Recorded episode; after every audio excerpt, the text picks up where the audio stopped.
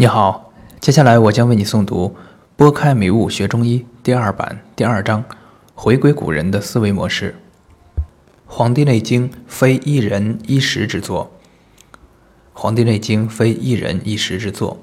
从文字上看，有的很古朴，有的相对华丽一些。《汉书艺文志》中记载有《黄帝内经》九卷，古人将竹简用牛皮绳串起来，卷成一个卷。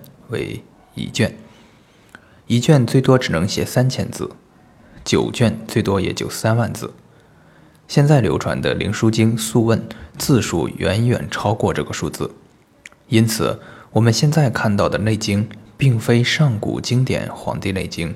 现在流传的《内经》从内容上看前后联系，虽有部分矛盾，但主要思想和基本概念还是比较统一。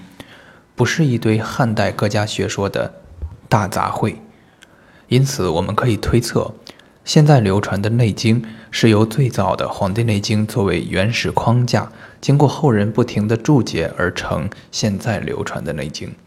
在《内经》中，我们可以看到由《灵枢经》外揣言九针九篇，逐渐增加到《灵枢经》进服言通于九针六十篇。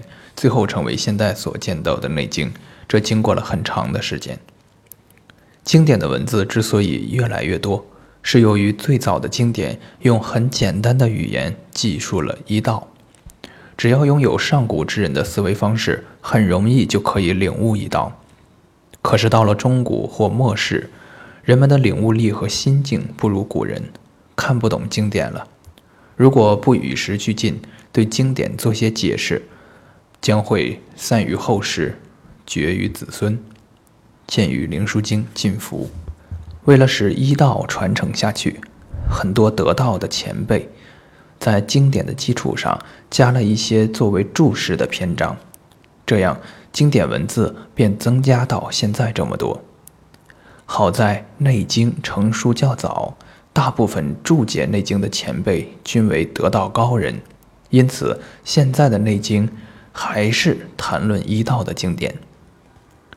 古人写书述而不作，古人著书均是如此。孔子极尽圣人之才，亦不敢著书立说，只是对上古经典进行整理注解。